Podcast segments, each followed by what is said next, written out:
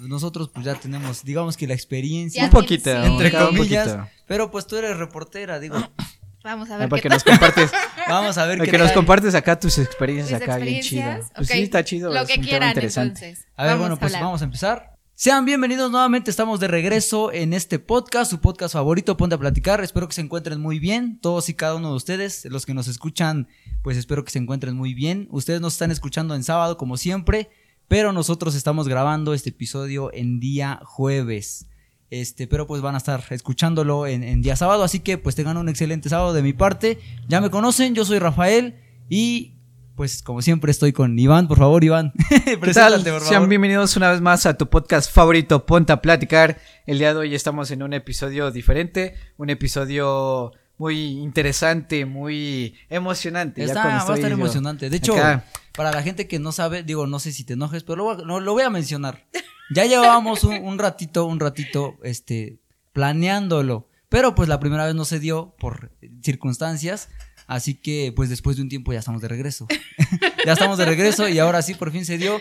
Y pues como ya pudieron escuchar, no estamos solos, estamos con, con este voy a decir colega porque hace videos igual que nosotros. No, te y este, pues Itzel Valencia, preséntate por favor con nuestra audiencia. Saluda, por favor. Hola a todos, muchas gracias por la invitación. Estoy muy apenada. O sea, la verdad es que ya voy a hacer aquí mi, mi speech que ya te dije, ya te escribí muchas veces. No te preocupes, de verdad. La verdad es que estoy muy apenada porque como dice Rafa, ya había quedado con ustedes, con toda la comunidad también, de vernos la semana pasada. No sé qué pasó. Creo que yo di mal mi número. Creo que sí. O no sé qué sucedió, pero yo me quedé esperando la ubicación desde la semana pasada. De, hecho, te, tengo una experiencia, de, se la estaba platicando a Iván, que el número que me mandaste, yo mandé la ubicación y, o sea, yo vi que el, mensaje sí llegó, ¿no? Ajá. Y después me, me, contestaron, ya tiempo después me contestaron, me pusieron así en plan de, hola, disculpa, ¿conoces de quién es este, este número? yo de, no, pues, pues no, o sea, según la persona que me lo pasó, pues de Itzel, ¿no? Y dice, no, pues no. No.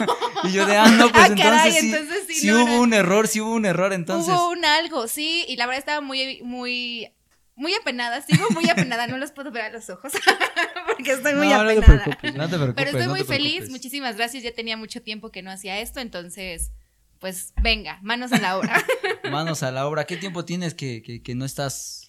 En medios como tal ya tiene dos años no, sí, dos años, ya voy a hacer dos años sin estar en medios, ante la cámara, micrófono, saliendo, ya tiene, me di una pausa por otras, por otros temas, porque ahorita estoy como tal en la función pública, entonces pues tuve que pausar un poquito los medios de noticias. Ok, ok, muy bien. Bueno, pues abriendo el tema para empezar este episodio, este, eh, tú eres licenciada, gente, en, en, televisión. En televisión, en comunicación, eres periodista. Así es, pues mi carrera como tal es la licenciatura en televisión, la estudié en Asmedia, entonces, pues esa es la carrera, es como una área de la comunicación.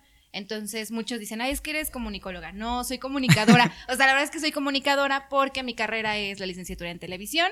Y ahí nos dieron como unas especialidades. Entonces, mi especialidad es en periodismo. Entonces, así es. Soy reportera. ¿Y, por qué, ¿Y por qué decidiste estudiar eso? La verdad fue muy chistoso. O sea, yo no sabía que iba a estudiar. Mi familia toda es del área de la medicina. ¿Qué químicos, qué doctores, qué enfermeras, qué este, dentistas. Entonces, todos ellos eran del área de la comunicación. Y pues ya sabía, ¿no?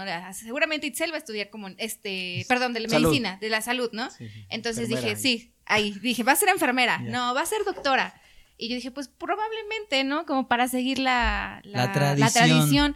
Pero cuando cuando empecé como a ver qué era lo que quería, no me gustaba, o sea, no, no me llenaba, o sea, yo el pasar, y respeto mucho, porque tengo un primo que está estudiando ahorita medicina, pero el pasar 10 años de tu vida estudiando para que puedas ejercer... Es un gran sacrificio. Exactamente, o sea, era, era mucho, ¿no? O sea, era muchísimo y yo sé que pues a largo plazo eso se va a ver reflejado en muchas cosas, pero yo no quería, entonces yo dije que voy a estudiar, no sabía qué estudiar, después dije gastronomía, La verdad es que no se me da mucho el tema de la gastronomía. ¿No sabes cocinar?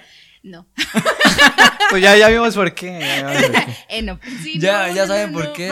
mínimo, mínimo, una maruchan, ya, ya. Ya, una maruchan ahí sí. Unos brócolis me salen muy ricos. las ensal ensaladitas sí me salen ricas. y pues ya fue como buscando las carreras. me dijeron, no, pues que en la UAP, ¿no? Comunicación. Y yo de, bueno, en ese momento, o sea, les estoy diciendo hace 10 años casi eh, en, apenas tenía poquito tiempo que se había abierto la UAP, o sea, el área de comunicación, y al 100% todavía no era muy buena. Entonces sí le dudé mucho en, estudiar ahí y surgió la posibilidad de estudiar en, en ASMEDIA Centro de Formación Profesional, televisión, y fue como mi tía me dijo, mañana es el examen, mañana vas a hacerlo y pues a ver si te quedas, ¿no? Y fue como así entré a, televisión sin saber en qué era el plan de estudio, sin saber en qué me iba a dedicar. Muy bien. Y creo que ahí se, se confirma que cuando algo es para ti, se te va a dar y se te van a abrir todas las puertas. Entonces, pues así fue como llegué a mi, a mi carrera. Sí, de hecho, estuve checando que has estado en varios, en varios medios, ¿no? De que en en TV Azteca. Sí, la verdad es que he, estado en, eh, diría, como, hay, un, hay un, refrán, un refrán que dice que eres de Chile de todos los moles, una cosa así. Algo así se dice, pero sí he estado en TV Azteca, estuve en Imagen Noticias, estuve en la radio, en Radio Oro, en la Tropical y en medios digitales. Ah, y en Canal 13 también. ¿De verdad estuviste en la Tropical? Sí, estuve en, la, noticias también, pero estuve en la Tropical, en Informativo 102. En ese momento se llamaba así el. Ahora ah, sí que el, noticiario. Ah, posiblemente alguna vez te llegó a escuchar. Seguramente a lo mejor en la mañana. Ah, eso, eso fue hace como cuatro años. Ah, cuatro o pues cinco años. Posiblemente fue más reciente, entonces sí. Así es. ¿Alguna vez Comenten, por favor, si escucharon. Si alguna vez me han escuchado, si saben quién soy. Yo creo que mucha gente te conoce a partir, por ejemplo, de tus TikToks. ¿De dónde viene ese gusto por hacer videos de TikTok? Pues la verdad es que cuando estuve en Canal 13, em, como que fue el boom a lo mejor, más bien en imagen, fue como que el boom de mi carrera y en Canal 13 se reforzó.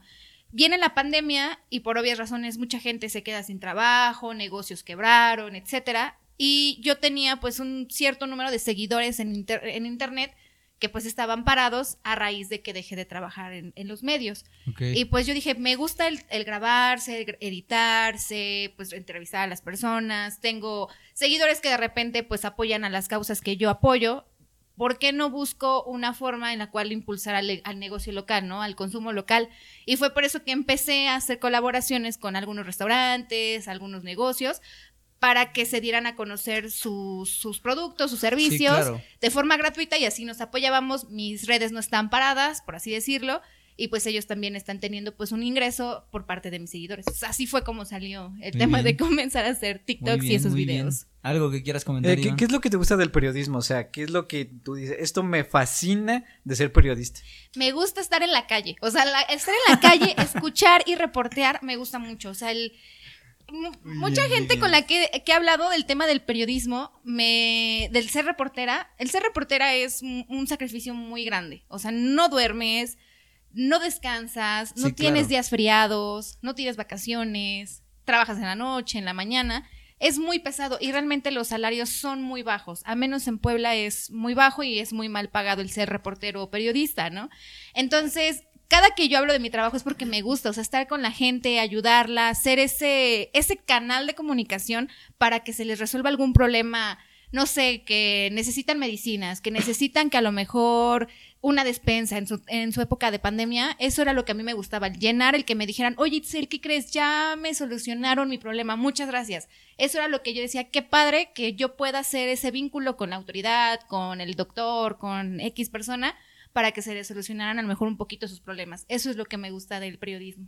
El ayudar, el, el que es muy noble y que puedes ayudar a las personas. Es eso lo que me gusta.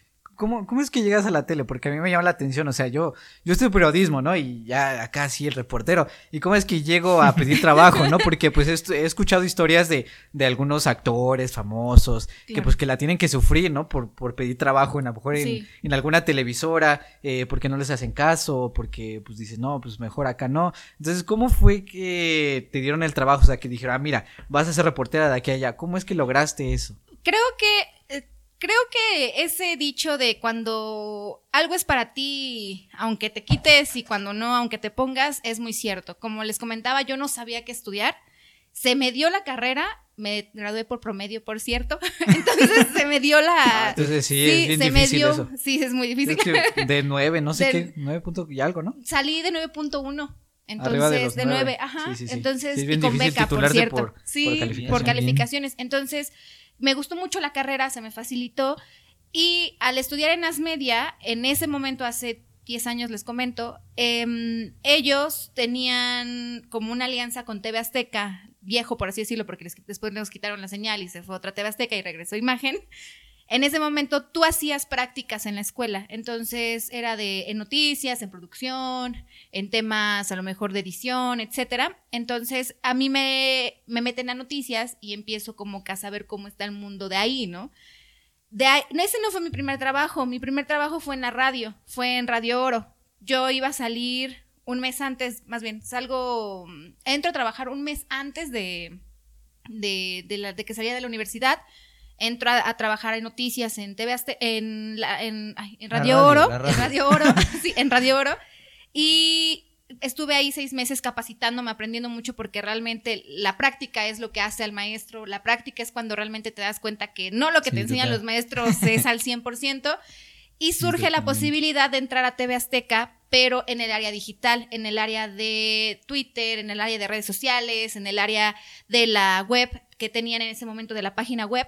Entonces yo entro en contenidos digitales, empiezo a subir notas, empiezo a crear contenidos digitales y se abre la oportunidad de ascender a ser asistente de la jefa de información, que prácticamente es asistir, hacer lo que hace la, jefa de información, pues en, en menor cantidad, que buscar notas, que hacer las órdenes de asignaciones, que decirle al reportero hay esto, hay el otro. Comienzo a aprender, empiezo a saber cómo escribir notas de tele y se abre la oportunidad de ser reportera. Entonces yo entrando ya a TV Azteca fue porque pues ya conocían, ya sabían que yo había hecho prácticas ahí, por el tema del promedio y etcétera, porque también me, por ese, como que por esa situación también te ayudan mucho. Y es como me dicen, oye, hay una posibilidad de ser reportera, ¿quieres? Pues obviamente dije, sí, Sí, quiero hacerlo, soy, aquí, aquí soy. soy. Y, Sí, fi- que y se en- arme. eh, aquí que se arme, que vamos Corto. eh, rápido, en fa, como se dice, y empiezo a reportear. Lamentablemente, cuando yo empiezo a reportear, nos quitan la señal. Entonces estuve reporteando como tres, cuatro meses en TV Azteca. Y pues ya, fue como que mi primer trabajo de reportera en ese momento, ¿no? De ahí pues ya me fui a la Tropical y empecé a andar en otros medios. Y después regresé a Imagen otra vez, pero ya, más bien regreso a Asmedia, que es como el corpor- corporativo, pero ya siendo reportera en Imagen, ya no era TV Azteca, sino era Imagen. Pero así Ok. fue a raíz de mis Muy prácticas. Y, y, por ejemplo, ahorita que estás mencionando eso de, de que estuviste como reportera meses. ¿la sufriste? O sea, ¿fue de que te ponías nerviosa Sí, o no, tenías que muy- repetir una y otra? Fue muy difícil porque en ese momento yo me acuerdo que, que como reportera te capacitan, o sea, como en cualquier trabajo, ¿no? Te Sí, enseñan total. como lo básico. Pero a mí me dijeron, pues vete, o sea, tú vete porque no tenemos quien te, quien, te cafa- quien te capacite. Entonces sí fue muy complicado porque a pesar de que según yo decía, escribo bien mis notas siendo asistente de, de la jefa de información, al que te llegue toda la información y aterrizarla era otra cosa. Entonces sí me costó mucho aprender a escribir, aprender a pararte a, tel- en- a- a cuadro, como se dice, para hacer tus enlaces. Y en ese momento, cuando yo estaba reporteando, cuando comencé a reportear, comenzaban el tema de las tomas clandestinas y que de las balaceras en el Triángulo Rojo y que, que Cholac y eso. Y pues me empiezan a mandar a mí esos, ¿no? esos, a esos reportajes. Y es de donde yo encuentro que mi gusto por el periodismo es la nota roja. Pero sí fue muy Sí. complicado. Muy bien. Sí. Sí, de, de hecho vi que, que, eh, por ejemplo, cuando, bueno, no sé, ¿verdad? Yo la verdad nunca, nunca lo he visto. Vi uno de tus TikToks en donde vas leyendo como una pantallita, no sé cómo se le dice. Sí, se llama prompter. Es Ah, exacto, una pantallita en donde van leyendo los conductores o los reporteros el tema de lo que, pues, tu nota, ¿no? Ya la lees para que no se te olvide. O cuando son conductores que muchas veces pues nada más van leyendo las notas de los reporteros o lo que les van pasando, es el prompter. Es una pantallita como, pues como un monitor donde Ajá, va saliendo la información. Sí, porque vi, vi que intentaste como que leer y como que te costó algo así, ¿no? Sí, es muy complicado. Sobre todo cuando yo, yo estoy ciega. yo estoy ciega, no veo. Uso lentes. Entonces, cuando normalmente a cuadro, pues no, no te ves tan bien con lentes, dependiendo si tienen, porque hasta eso tiene, ¿no? Que el antirreflejante para que no se reflejen las luces y todo, ¿no? Sí, total. Entonces yo me quitaba los lentes y por obvias razones, pues las letras son muy chiquitas y no veía. Entonces sí es como muy complicado el, leer una distancia, pues a lo mejor de donde estamos a la pared, pues sí es complicado cuando no tienes una muy buena vista como yo. Sí, totalmente. Sí. Algo que quieras este, agregar, Iván. ¿Alguna vez no te regañaron por alguna nota que hayas hecho mal? Porque tengo entendido que cuando haces un reportaje, pues haces varias cápsulas. O sea, no nada más, haces varias precisamente para que la mejor te salga. ¿Alguna vez no te dijeron, no, el rating bajó porque no lo hiciste bien, o a nadie le gustó tu noticia, o, no, sé, algo que te hayan tan, dicho. Tan feo como el rating se bajó, pues no. el rating se bajó. Pero sí, sí era muy complicado cuando yo empezaba a reportear, pues realmente yo no sabía escribir, ¿no? O sea, era como no me yo siempre he dicho no me capacitaron y aprendí pues a, pues a, la, ahí se va no porque realmente no me capacitaron y lo que sé lo aprendí por mí entonces estoy muy orgullosa por ese tema. Muy bien. Pero como lo aprendí por mí, pues los regaños eran de, Itzel, escribiste mal eso, no era como tenía, o por qué no pusiste atención en tal, en los famosos chacaleos, cuando todo el mundo se está peleando como con las entrevistas. Eso fue lo que a mí me costó, el aprender a escribir y eran donde me regañaban, ¿no? No, escribiste mal esta nota, rasla, ¿no? Y yo, ay, otra vez la vuelvo a hacer. Eso era muy complicado para mí. Hoy en día todavía, pero ya no tanto. ¿Y las noticias te las dan? O sea, tú no, tú no escoges, por ejemplo, a mí me gustaría cubrir tal cosa, o sea, o te las dan. Depende mucho. En tele, los reporteros de tele cubren de todo, o cubrimos de todo. Política, gobierno, eh, temas sociales, nota roja, Em, deportes, o sea, cubres de todo, espectáculos, ¿no? Pero si estás en algún medio digital o periódico o radio, te dan tu fuente. Entonces tú en esos medios tú decides cuál es la que más te gusta. Sí, qué noticia. Exactamente. En tele te dan la facilidad de cubrir de todo y tú te especializas en algún tema, ¿no? Como de ah, nota roja. Entonces, pues ya tú como que vas buscando más información sobre eso. Entonces, creo que tele es muy bonito porque cubres de todo, pero sí es como complicado porque de repente te mandan al Congreso a una sesión y es de chino, pues la semana pasada no sé qué dijeron, entonces pues tienes que andar como que buscando la información, ¿no? Mientras que a lo mejor si cubres política siempre, pues sabes lo que es el, boom de esa nota, ¿no? O sea, sí, sí es, sí es bonito. ¿Te ha tocado cubrir notas fuera del país, eh, de alguna cosa? No, lamentablemente no, no me ha tocado cubrir nada fuera del país. Del Estado, sí, fui a Ciudad de México a un tema del Senado, pero no, de ahí en fuera no. No, no, he logrado salir. ¿Y, cuál es, por ejemplo, ahorita que estabas hablando sobre la nota roja, cuál es la nota que, dices, no, pues esta sí me dejó impactada? O algo que digas, esto sí, eh, fue una experiencia muy fuerte. La, noticia más fuerte, ¿no? Ajá, que te haya tocado cubrir. Yo creo que la más fuerte en tema profesional fue un huracán, huracán que fue como por el 2012, si mal no recuerdo, 2013, fue el huracán Earl. Earl creo que sí, se llamaba, fue en la Sierra Norte, en Huauchinango. A raíz de ese huracán se cayeron muchos cerros, se desgajaron más bien muchos cerros y hubo muchos muertos, muchos deslaves, muchas casas quedaron, este, pues, en tapadas de lodo y así.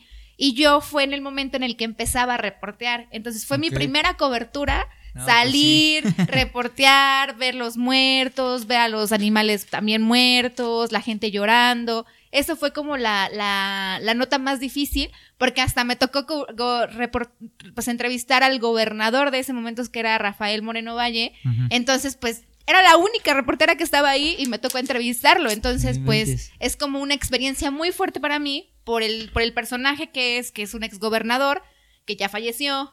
Y pues haber entrevistado al gobernador de ese momento, pues sí, es como muy, muy como de, ay, ¿qué voy a preguntar? Eso es como que lo más. Ajá, es como, dicen por ahí que cuando te topas a una persona con con una talla, digamos, grande, por así decirlo, como que trae mucha autoridad consigo. Sí, claro. Y, aparte, como intimida. sí, Ajá, exacto, como que te intimida, a, veces. Exactamente. Y aparte, en ese momento, el gobernador, no sé si ustedes sepan, pero el gobernador era catalogado como una persona dura que no se dejaba y que controlaba los medios y que controlaba los reporteros. Entonces, pues el simple hecho de estar ahí con el gobernador, aparte era enorme, o sea, era muy grande. Yo soy chaparrita, soy chiquita, pues estaba así como que bien parada viendo al gobernador. Pásenme un banquito ah, para subirme. Casi, casi, porque era muy alto. O sea, imponía muchísimo el gobernador de ese momento. Sí, totalmente, totalmente. Eh, tenían mucha imposición. Exactamente, era muy difícil.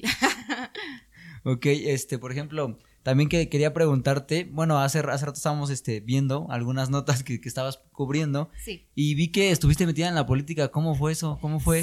¿Cómo fue tu introducción a la política? Vamos a, vamos acá a hablar de política. Ahora vamos a entrar del otro lado.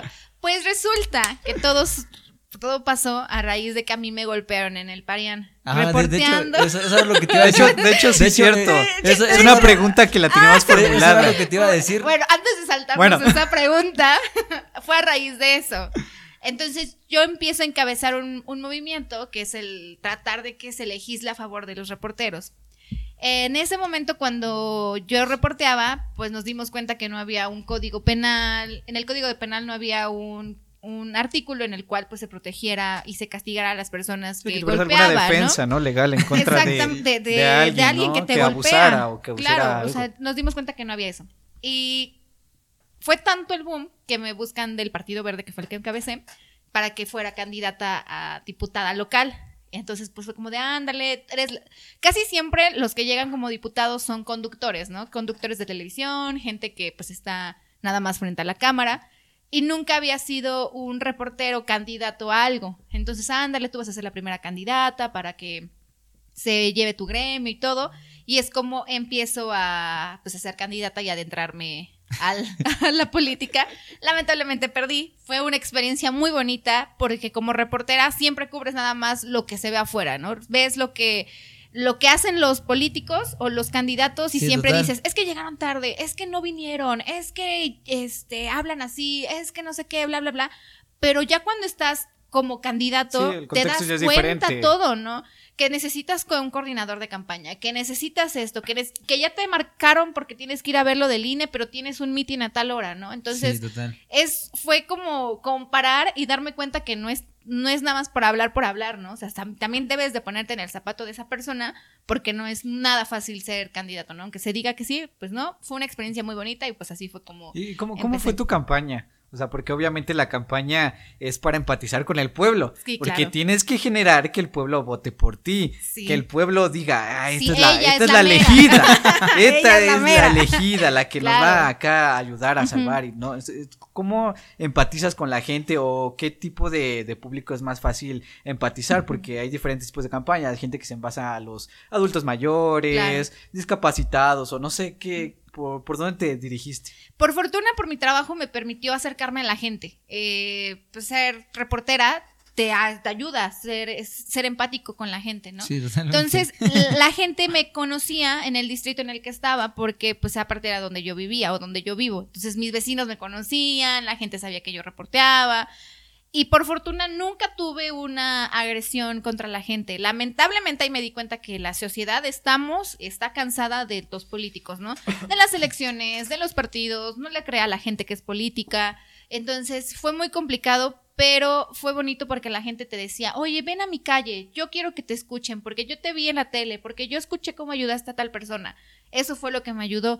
Mi, mi campaña fue muy en redes, fue a raíz de redes, estamos en plena pandemia también. Entonces fue como compartir historias, compartir imágenes de lo que hacíamos, compartir videos. Como era, como era reportera y como estaba encabezando la bandera del periodismo, muchos amigos reporteros y de los medios de comunicación me ayudaron. Entonces, que me daban entrevistas, que me daban un espacio en su programa, que me compartían en sus medios digitales, que en el periódico me entrevistaban. Entonces, fue muy bonito, muy ciudadano. Inclusive mi eslogan era de ciudadana a ciudadano, porque como era reportera, pues era como que ese vínculo de yo soy ciudadana y yo entiendo lo que estás pasando. Sí, o sea, eh, estamos a la par, ¿no? O sea, no somos ni más ni menos, sino como que yo sé lo que sientes, sé qué es lo que se siente estar de ese lado y haces una forma de que... Empaticen. de que la, el público se, se conecte contigo. Exactamente. De que el público diga, ah, no, pues sí, este. Ella es la mera. Esta. sí, y era bonito porque realmente la gente te apoyaba. Mi partido en el que yo encabecé, no es por hacer eh, publicidad, fue el Partido Verde. Entonces, saludos, saludos, saludos, Partido Verde. no, fue el Partido Verde. Entonces, creo que en ese momento el partido no estaba tan quemado, ¿no? Entonces, la gente era de, no, es que eres de Morena, no, soy del Partido Verde. Ah, bueno, está bien. No, es que eres del PAN, no, soy del Partido Verde. Ah, bueno, está bien. Es de izquierda. Ah, exactamente, es casi de izquierda. es como neutro. Entonces la gente me ayudaba mucho en ese tema, porque aparte también lo que hizo ese partido fue, no vengan y se presenten como del partido, o sea, vengan porque ustedes son los candidatos ciudadanos, los famosos candidatos ciudadanos que la gente necesita. Entonces, más allá de representar un partido, pues yo, era yo, o sea, yo llegaba como, soy Itzel, soy Itzel Valencia, fui reportera, fui esto, fui esto, pero ahorita quiero ser su candidata, ¿no? Su, su diputada. Entonces fue ese como el, match con la gente que entendiera, como él lo dice, que pues eran, somos ciudadanos, somos la misma par y que aunque seas diputado, aunque seas gobernador, aunque seas senador, siempre vas a ser ciudadano, ¿no? O sea, tienes que estar a la par de la Es que se tiene eso en contra de los políticos porque, pues, lamentablemente, lamentablemente México ha sido un país que ha sido saqueado por políticos, que ha habido mucha corrupción en la política, entonces el pueblo ciudadano pues ya tiene algo en contra de la política, o sea, ya cuando hablas de, de, política ya es como de, ah, ya, ya me lo sé. Es muy complicado, y aparte en el estado, por todo lo que se vivió, una elección, murió la gobernadora, otra elección y otra elección después, está muy cansada la gente. Entonces, sí, lo menos que se tratara de que, que se vieran como candidatos o que me viera como candidata, fue lo que se hizo, o sea, fue acercarse con la gente, que viera que era, o sea, que más allá, que entendieran que más allá de ser diputada iba a seguir siendo como una gestora para ayudarles en la situación. Lamentablemente no gané,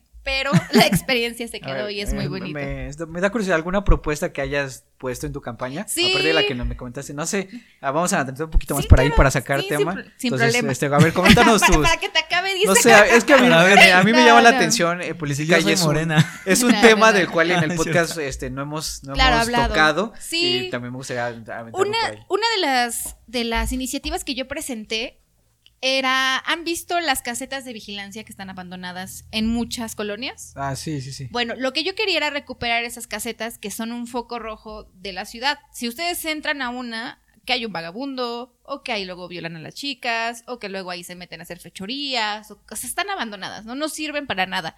Lo que yo quería era que se, que se volvieran útiles y que fungieran como lo que realmente son, un módulo de vigilancia conectado al protección a la ciudadana, Exactamente. porque al fin y al cabo estamos en un mundo donde la delincuencia, cada vez está más. 100%. Entonces, Entonces eso, era yo lo que quería, que todas las, las casetas del municipio, al menos, que empezáramos por el municipio de Puebla, que era mi distrito en el que yo estaba, estuvieran conectadas al C5 o a la Secretaría de Seguridad Ciudadana del municipio para que fuera muy fácil el poder trasladarse las patrullas. Esos módulos de vigilancia investigué y servían, a, era lo que iban a servir, más bien era para lo que servían, tener una, un policía o una patrulla para que en esas colonias, porque se supone que hay, en, al, menos una hay al menos una caseta en cada colonia, pues pudieran, si había un hecho delictivo, pudieran trasladarse. Lamentablemente nunca funcionaron y pues era lo que yo quería, recuperar esos lugares para que pues bajara la incidencia delictiva de Puebla, pero pues tampoco pudimos hacer Sí, es un tema bien delicado porque Puebla es de las pues de las ciudades con más delincuencia, o sea, ya el salir a la calle ya no te sientes seguro. Sí, claro. Eso es bien, bien difícil. Sí, y entonces era lo que la gente pedía, lo que tú, cuando hace dos años que yo estaba pues como candidata, lo que decía la gente era inseguridad, o sea, lo que ellos decían, más seguridad, queremos que realmente haya policías, que realmente nos cuiden. Entonces fue ahí, ahí que salió esa iniciativa, pero pues ya, no pudo. Es que al fin y al cabo, cuando te vas por ahí, forjas confianza. Sí, claro. Porque obviamente cuando tú te sientes protegido, pues hay confianza entre el pueblo, la armonía y no sé, la sociedad eh, avanza de una forma diferente. Nos estancamos socialmente y la sociedad se estanca porque precisamente ya, pues ya es más fácil el hecho de que, ah, robo y no me pasa nada.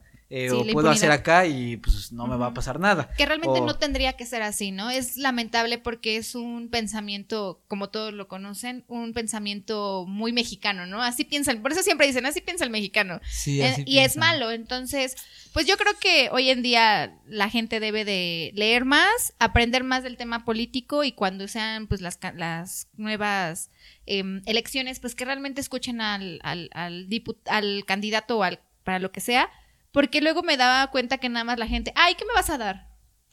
Sí, sí pasa. Como, que acá mi despensa. Exactamente. Mi frijol con gorgojo. de todo. Y era como de. O sea, ¿crees que con 100 pesos que cuesta tu voto te va a alcanzar para mañana, no sé, una despensa o algo así, ¿no?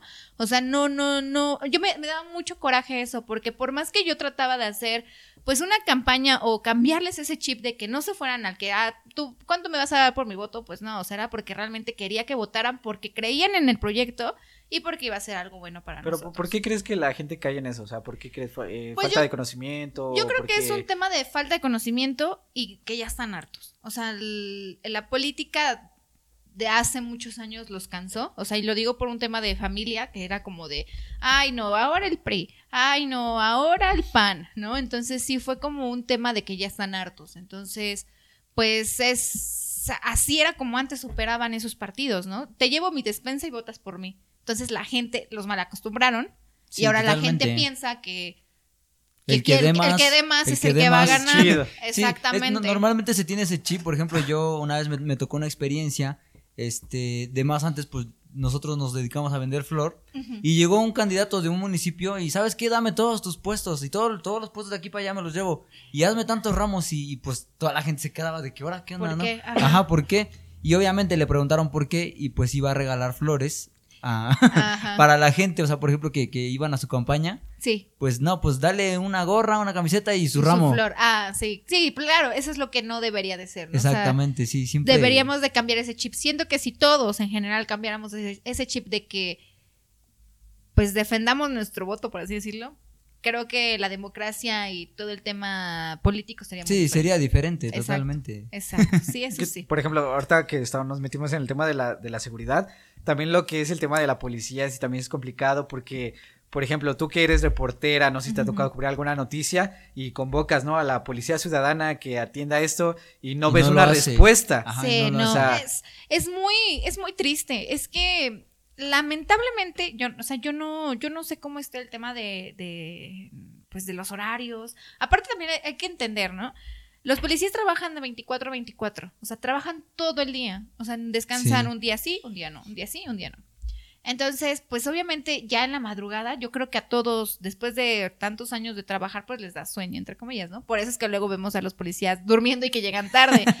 Pero creo, exactamente, yo creo que realmente también falta mucha cultura mm, vial, porque a lo mejor y si yo soy víctima de un asalto, ¿no? Reporto al 911, el 911 me contesta rápido y lo anuncia, ¿no? Como que da el aviso para que los policías se trasladen al lugar donde fui asaltada.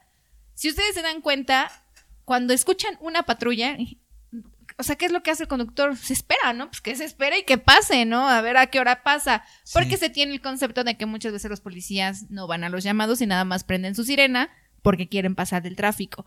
Entonces, ellos, en su momento yo platiqué con muchos policías y ellos me decían eso, que cuando no llegan rápido al, al, al hecho delictivo, es porque les cuesta trabajo llegar, ¿no? O sea, cómo se mueven, cómo se trasladan, luego son de un extremo a otro extremo, o sea, es, es muy complicado el tema de la seguridad y el de atender un hecho y ahora súmenle a la falta de, de empatía con la ciudadanía, entonces sí es más, más complicado. Es que, por ejemplo, se tiene la idea de que la policía es corrupta, de que la mordida, de que acá, de que agarran a uno pues dame acá una feria y ya sale.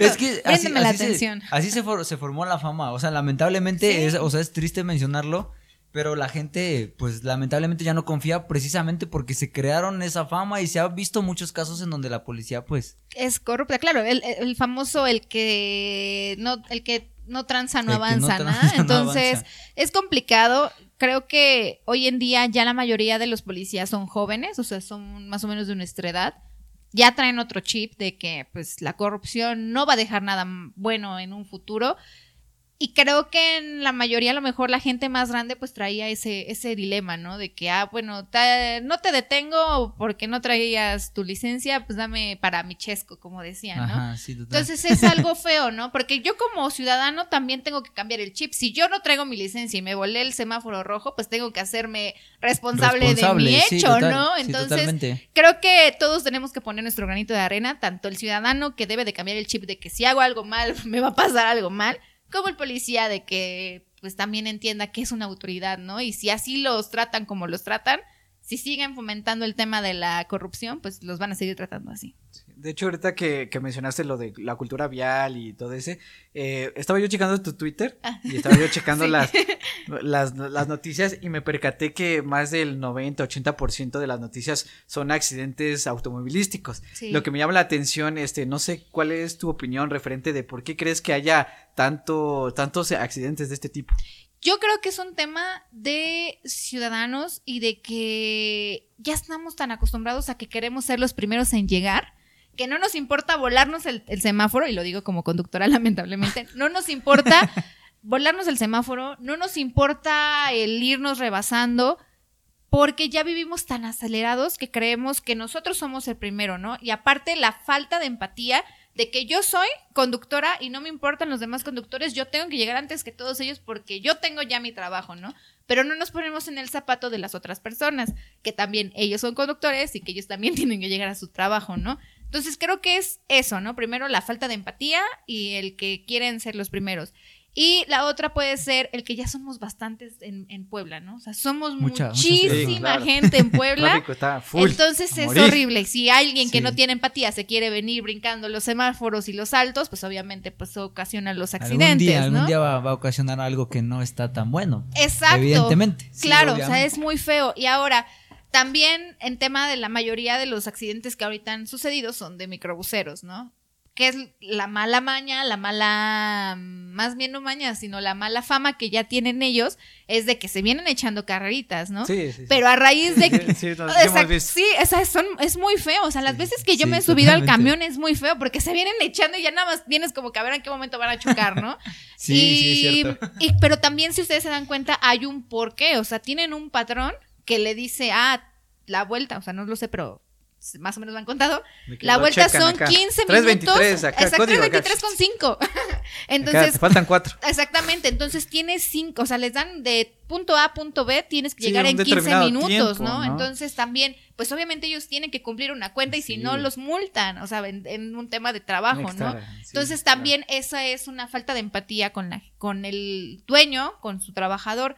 Entonces es un, es un tema muy grande, ¿no? El tema, el tráfico. Ahora también las calles. Las calles están cerradas por, donde ustedes quieran pasar. Entonces, pues también el chin está cerrada. Pues vámonos da, rápido, porque ya perdí tiempo porque está cerrada esta calle. Entonces, es un problema muy grande. Creo que lo principal es cambiarnos el chip y ser empáticos con la gente y entender que si es a las 7 de la mañana que tienes que llegar a tu trabajo, no puedes salir 10 para las 7 cuando sí, total. te tardas Tienes que tener responsabilidad. Exactamente. Como, como, persona cuerda y adulta que eres. Exactamente. De si vivo, no sé, a 30 minutos, bueno, pues me levanto 20 minutos antes o salgo 20 minutos antes. Exacto, sí. y no voy a las carreras. Porque si no, eso también ocasiona accidentes. Con, si ya entras a las 7 de la mañana y son 6.40, ya ocasionas sí, sí, es cierto, sí, es cierto. Entonces sí es creo que ese tema de los accidentes debe de empezar por uno mismo y con eso pues, haremos la gran diferencia. ¿No, crees que tenga que ver con el tema del alcohol? También, obviamente, creo que ya no hay, creo que ya no es tan notorio, pero sí sigue habiendo un tema de, de que si tomo, pues manejo, ¿no? Ya hoy en día he escuchado a más conductores responsables de que, bueno, me voy a echar dos, tres cervecitas porque manejo, ¿no? O mejor no porque manejo, o mejor dejo mi carro porque manejo sí también tiene que ver mucho el alcohol. Porque creo que nos envalentona, ¿no? O sea, como que, ay, no ah, importa. puede, aquí. Sí, no, no hay problema, échenme, yo paso. Entonces sí, también tiene que, ver un tema del alcohol. Sí, sí, sí, claro. este, retomando, por ejemplo, ahorita que, antes de entrar a la política, habías dicho que te, que te agredieron ahí en el Parián. ¿Por qué fue? Eso, eso, eso era lo que a mí me interesaba, porque estuve leyendo algo. Ahí viene. Pero pues qué mejor que escuchar la historia de... Con calmita, con calmita. Con, con calmita, a ver. No, pues mi agresión fue. fue un 3 de junio. no, fue un 5. Un 5. 5 de junio. Yo cumplo años. Del 2020. Ah, mira, el 5. Exactamente. El junio, junio es 5 junio. 5 5 junio del 2020. Del 2020 fue mi agresión. Eh, estábamos en plena pandemia. Eh, si mal no recuerdo, estábamos como a medio año del, en la primera ola. Ajá, en la primera en la ola. primera ola de la pandemia del COVID-19.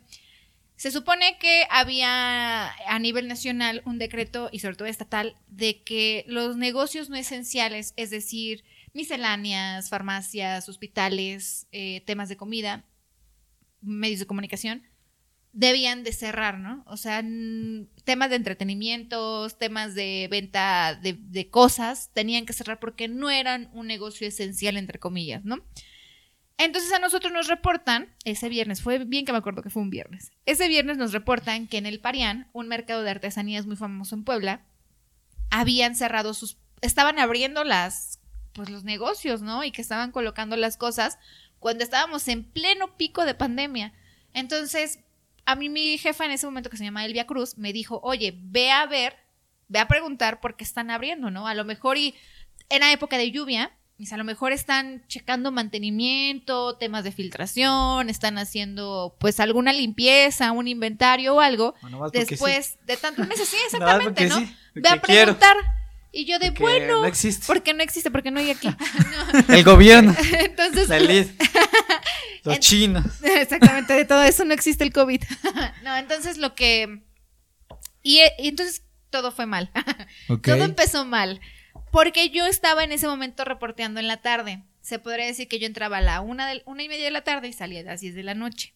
Pero yo tenía que estar en el canal a las 6.30, a más tardar, no, a las 6 de la tarde a más tardar, porque el, camarógrafo tenía que editar las cosas. Si no, no salía en el noti de la noche, ¿no? Entonces mi jefa me dice a las 4 de la tarde, ve, no, pues que sí. Y en eso me reportan un muerto, creo.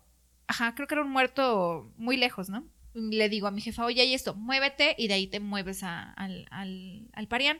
Bueno, vamos al, al, muerto que les digo, no me acuerdo hasta dónde era, pero sí tenía una distancia muy larga y cuando veo ya eran cinco y media y le digo a mi amigo que se llama Alejandro, al camarógrafo, oye, ya son las cinco y media, vámonos, ¿no? Porque tenemos que pasar al parián. No, pues que sí. Llegamos al parián sin mentirles a las seis, a las seis de la tarde, cuando yo ya tenía que estar en el, en el canal a las seis de la tarde y había llovido. Entonces ya como que se habían juntado muchas cosas. Cuando llegamos, eran como cinco o seis los, los locales que estaban abiertos. Entonces, lo que normalmente uno piensa es que te van a agredir en un linchamiento, en una balacera, en una toma clandestina, en un muerto, no en el Parián en plena pandemia y en un lugar turístico, ¿no? Entonces, pues yo me acuerdo que me bajo con mi compañero, con mi amigo, y vamos, lo que nunca, otro error también, a nosotros los reporteros siempre nos dicen, cuando vayas a entrevistar, nunca pidas permiso porque te van a decir que no. Obviamente ah, e, hay... Eso también quería preguntar. Exactamente. Hay formas en las cuales tú debes de preguntar, ¿no? O sea, con educación, pero no pidas permiso porque te van a decir que no. Sí, ya lo aprendí. Entonces, lo que nunca, lo que nunca hacía, hice, me metí a un negocio, oigan, ¿creen que pueden darme una entrevista? No, bueno, gracias, me salí, me fui a otro. Oigan, ¿creen que estamos haciendo un reportaje? No, no, no, ya nos vamos. Y entonces ya era tarde y yo le dije a mi camarógrafo, no nos quieran dar entrevista, nada más saca imagen y vámonos, porque si no, vamos a llegar más tarde. Se los juro, habrán pasado, llegamos como a las 5, 6, 5 de la, de la tarde, me tardé tres minutos pidiendo permiso y me desesperé dije, no, ya vámonos, ya eran como 6, 8, le dije, ya saca imagen y vámonos. Cuando en eso veo que uno de enfrente sale y me dice, es que ¿por qué nos estás grabando? Estamos haciendo tomas abiertas. Eh, abiertas porque pues no podemos Sí, pues es la calle, ¿no? Exactamente, o sea, o es público, rápido, exactamente. Le, le estamos haciendo tomas abiertas. No, no, no, estás haciendo tomas cerradas a mi negocio. ¿Cuál? Estamos haciendo tomas abiertas. Y en eso se nos empiezan a poner, o sea, dos por tres se nos pusieron bien agresivos, pero para esto había una persona ingiriendo bebidas alcohólicas ahí. Entonces, pues obviamente ya estaban pues, en el calor de los alcoholes, dirían, y nos empiezan a decir, no, váyanse, no saben con quién se están metiendo, que no sé qué, bla, bla, bla. Y yo les dije, no, a ver, tranquilos, ¿no? O sea, estamos en, una, en un tema abierto, estamos en un lugar abierto, en un lugar público, no nos pueden correr y además no estamos haciendo nada, simplemente venimos a saber por qué están abriendo, ¿no? No, váyanse, que no sé qué, bla, bla, bla.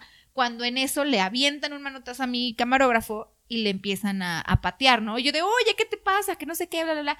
Y nos empiezan a agredir, ¿no? Se empiezan a tratar de quitarnos la cámara, me, empujan, me jalan el cabello, empujan a Alejandro.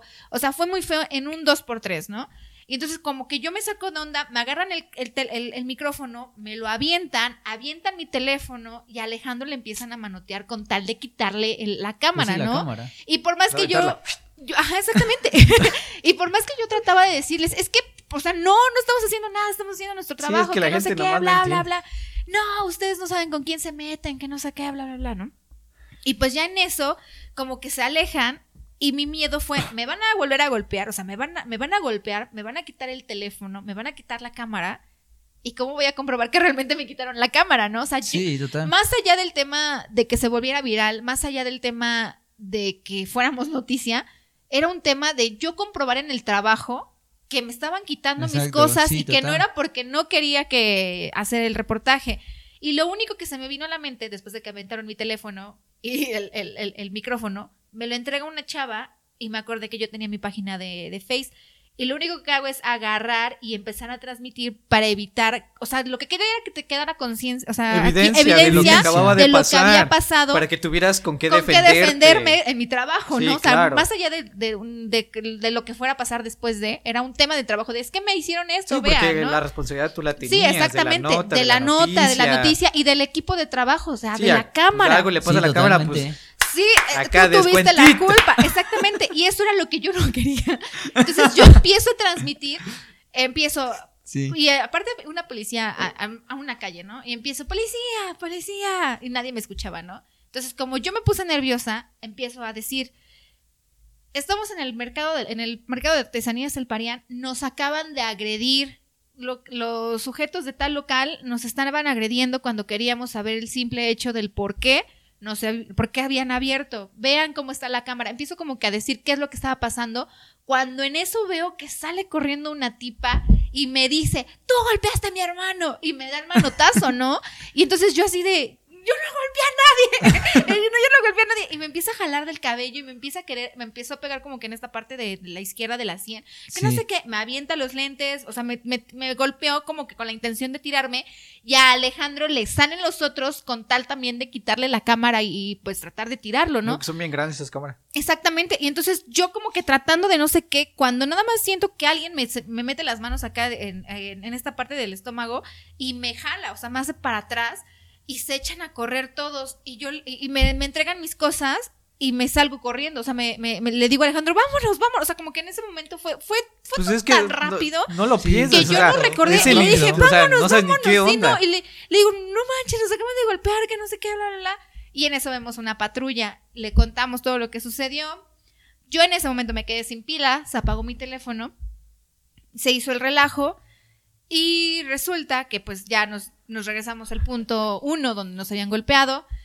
Este, yo tuve, o sea, nos, regresamos al punto y empezaron a, tratar de ver quiénes eran, ya no estaban, se habían dado a la fuga, nos fuimos a la fiscalía, este, tuvimos lesiones yo de, no me acuerdo si, creo, creo que de primer grado se llaman lesiones, en la cara, él tenía una lesión en la pierna, la cámara se rompió, el micrófono se rompió, mi teléfono se rompió, estuvimos en la fiscalía declarando y todo, toda, casi toda la noche y salimos como a la una y media, ¿no?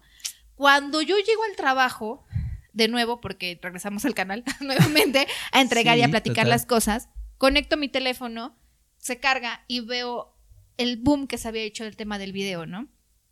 Eh, ya todo, ya era un tema nacional, agredieron a reporteros en Puebla, agredieron a periodistas en Puebla, golpean a periodistas en Puebla, reporteros de Canal 3, o sea, fue un tema tan nacional e internacional porque hasta salió en el país.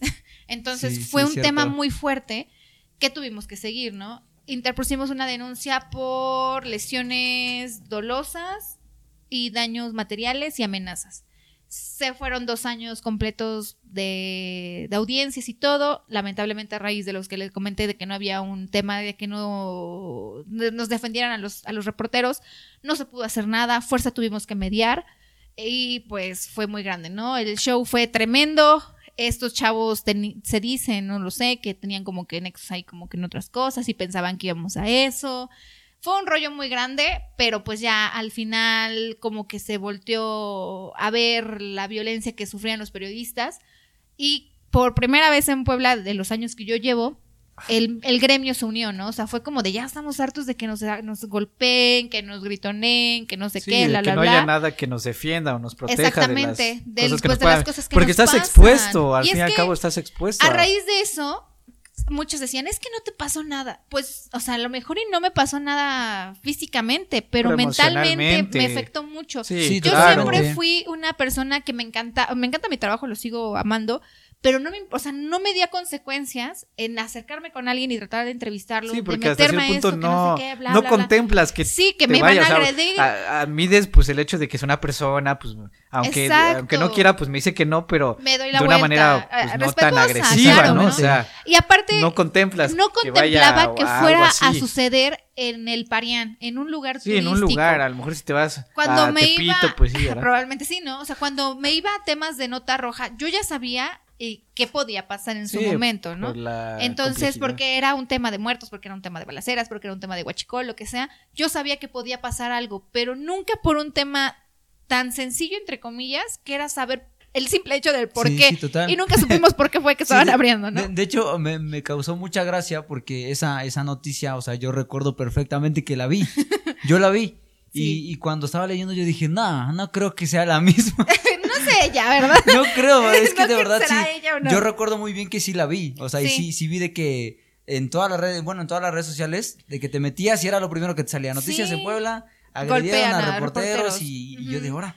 Pero pues nunca me imaginé que, Que iba a tú. ella, sí. Que algún día te íbamos a conocer. Que algún día nos íbamos a conocer. Exactamente, sí, fue eso. Y pues lamentablemente, pues ya, ya pasaron dos años. Bueno, ya va a ser tres años Tres en junio. años, tres Tres, años. tres. Sí, pero pues por fortuna, pues se logró como dejar un antecedente de que si golpeas a algún reportero, ay, perdón, ya me iba a drogar aquí, que Ah, si no golpeas a algún reportero, pues puede pasar algo, algo más grave, ¿no? Sí, Entonces, totalmente. sí fue complicado, sí le sufrí, sí me dejó como con trauma de chin y ahora cómo voy a, a acercarme con las personas, sí, sí era complicado, pero todo bonito.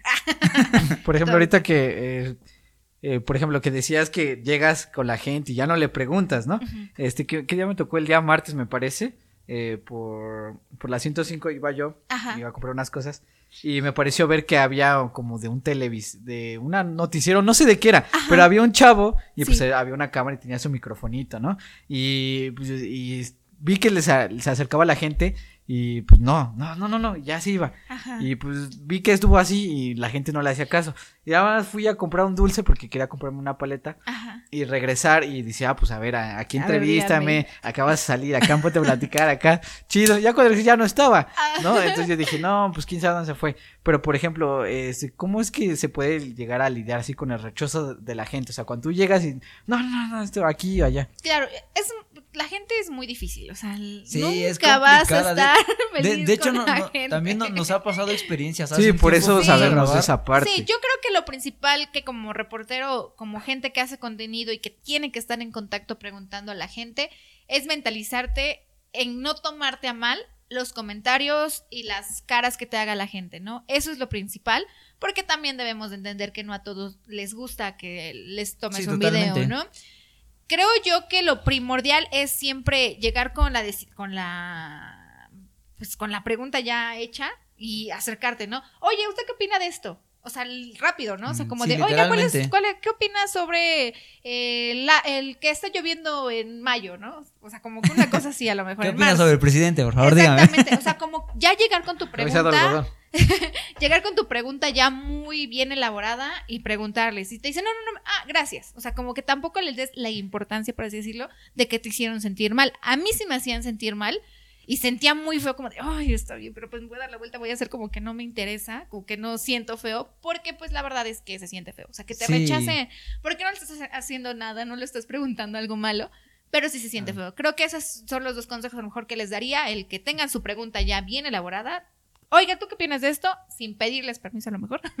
y ya después, el no tomarse a pecho las cosas. Ah, muchas gracias. Y darte la vuelta para que también ellos vean que pues estamos haciendo simplemente nuestro trabajo, lo que nos gusta y es eso. Sí, de hecho, algo que comentaste y me llamó la atención fue eso. O sea, si te dice que no, ah, bueno, gracias. Y eso, pues, demuestra a la otra persona que, que, que no te hace sentir mal. Exactamente, porque muchas Sí, veces cierto, luego los verdad. comentarios que hacen, ay, no, no, gracias, no, no, no, no, señorita, no, son unos chismosos, que no sé qué. Eso era lo que me decían a Sí, mí sí, algunas cierto, veces. sí, pasa. Y sí duele, o sea, a mí sí me, yo soy una persona muy pues, sentimental, o sea- entonces se siente feo, sí era como de, ay, bueno, está bien, muchas gracias, o sea, ah, gracias, te das la vuelta, eh, hay otra persona que le va a gustar salir a, a cuadro, y Sí, ya totalmente. Mm, Sí, muy bien. Así sería. Es que, por ejemplo, nosotros, este, pues tenemos esa experiencia porque aquí en el podcast pues también hacemos otro tipo de contenido, Ajá. que es llegar así con la gente y hacerle preguntas.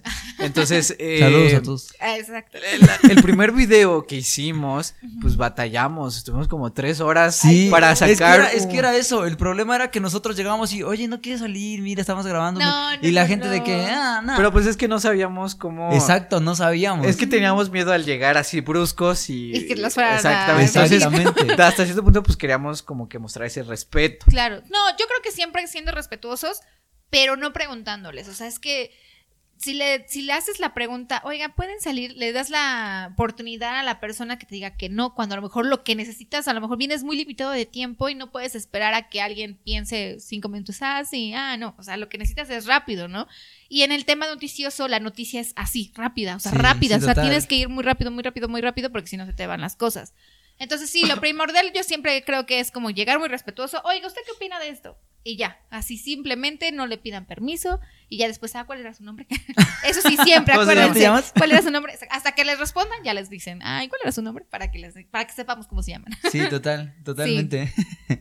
vi, que estuviste en la marcha de ahorita del 8, del 8M. No.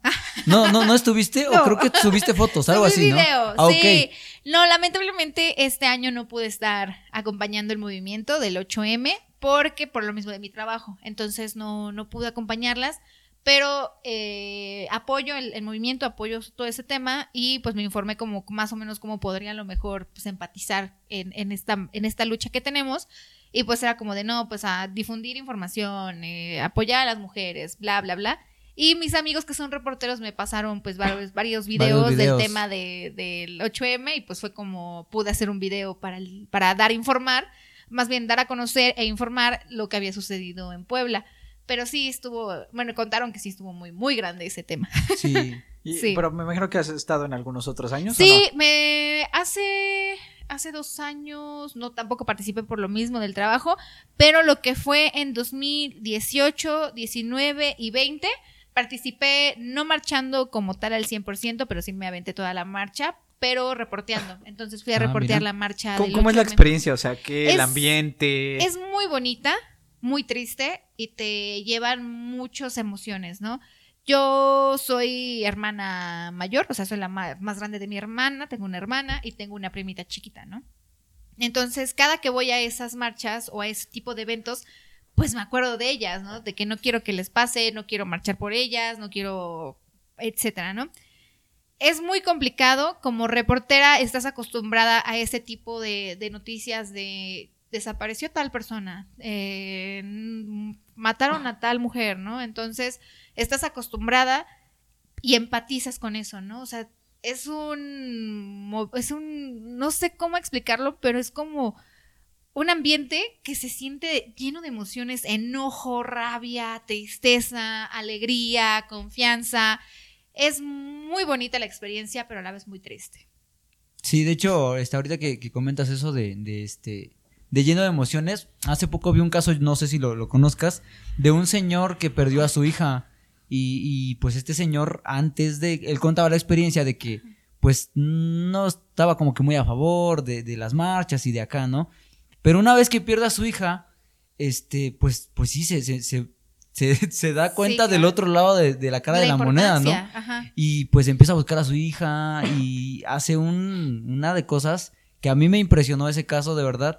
Y hasta la fecha sigue buscando a su hija y va a todas las marchas. Sí, creo que es el del señor de la brillantina, ¿no? Exactamente, sí, sí, total, Es que yo creo que yo respeto a las personas que dicen que no están a favor de la marcha, pues, es su, pues, su pensamiento, lo que quieran, ojalá y nunca tengan la necesidad de marchar por alguien, pero también deben de entender que hoy en día la sociedad ya no es tan buena como antes, ¿no? O sea, ya no es tan de tanto cuidado, por así decirlo, ¿no? Es un momento muy difícil para las mujeres, es un momento en el que a lo mejor y como mujeres nos unimos para poder dar a conocer pues la problemática que tenemos y se debe de respetar y me da mucho gusto que al menos ahora más hombres se estén uniendo, ¿no? Porque antes era de que no, puras mujeres porque los hombres no pueden entrar, el Patriarcado. Exactamente, no, ellos son el patriarcado, son hombres, no vengan. Y hoy en día pues ya se les permite a los novios, a los hermanos, a los primos, a los jefes, a los que sean, el poder participar en estos eventos, porque ellos también, poniendo ese, ese, ese, ese granito de arena, es como vamos a lograr la tan llamada igualdad de género que tanto estamos buscando, ¿no? O sea, si ponemos nuestros límites de no, el patriarcado y que ellos no pueden entrar, pues ¿dónde está tu igualdad de género? Entonces, creo que ya estamos cambiando ese chip. Ok. ¿Algo que quieras comentar eh, acerca de eso? Por ejemplo, eh, bueno, es que yo me quiero ir por otro tema porque si no, se me va la idea. si no se olvida, no te preocupes. si no, te regresamos. No, te regresamos. es que si no, se me va la idea. Eh, este, por ejemplo, veía yo que normalmente las noticias pues ya son puras noticias negativas, ¿no? De que se murió tal, de que secuestraron acá, que allá, allá, allá, o sea, y tú como reportero pues te llenas de todo eso, ¿no? O sea, la psicología dice que, bueno, los psicólogos normalmente tienen como que buscar algo, como sacar todo lo que les llega, porque obviamente son pensamientos y a veces tú te, te frustras de, lo que le pasa al de otro. De todo lo que te enteras. De todo lo que te pasa. Y ¿Cómo un reportero lidia con tanta cosa negativa para que emocionalmente pues se mantenga estable? Es, es complicado, es muy buena pregunta creo que aún no existe, al menos en, el tema de los reporteros, lo digo por, por mis amigos y mis amigas, aún no existe este tema de cuidar nuestra salud mental. O sea, no, si ustedes les preguntan a los reporteros, muy pocos son o somos los que hemos ido a, terapia a lo mejor, y no tanto por el trabajo, sino por otras cosas. ¿Cómo le hacemos? Muchos es como su, su escapa, se, tienen como una escapada a lo mejor al gimnasio, ¿no? O sea, van, hacen el gimnasio y de ahí sacan como que todo lo negativo. Muchos otros tienen familia, tienen otros trabajos y como que de ese lado pues lo quitan, ¿no? Pero hay otros que no, o sea, se guardan tantas cosas, tantas cosas que se vuelven muy inhumanos en ese tema. En tema rojo, o sea, en tema de nota roja, sí sé de muchos compañeros que han visto tan afectada su, su, su, vida personal por tantas cosas que han reporteado, ¿no? O sea, por más que, que digan, no, no te involucres en la, en la tema de la, de la, de la noticia, de la información, es muy complicado. O sea, somos humanos. Es, natural, o sea, es inevitable. Estás ahí.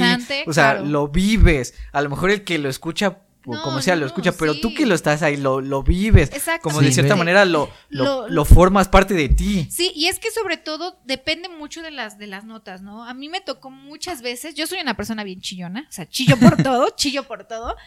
Entonces, cada que yo escuchaba un tema de que ya desapareció tal persona, mataron a tal persona, necesita ayuda para encontrar a tal persona, yo lloraba, o sea, me llenaba de tantas cosas y mi única forma en la cual yo lograba a lo mejor desprenderme un poquito de esa situación era llorando. O sea, era mi única forma de llorar, llorar, llorar, llorar para que pudiera a lo mejor calmarme y no sentirme tan mal de tantas cosas negativas que en su momento me tocó cubrir. Sí, porque al fin y al cabo tú tienes que dar un, un buen rostro, ¿no? O sea, tú, yo soy aquí el fuerte, aquí no pasa nada. Escuchar, aquí eh, yo esto, por muy dura que sea la noticia, pues tú te tienes que mantener. Claro, sí era muy difícil. A mí me pasó cuando fue el sismo del 2017, no sé si se acuerdan. Ah, sí, fue de hecho también aquí lo tengo. De aquí lo tengo. Íbamos a preguntar sobre eso. 19, porque pues yo también lo viví.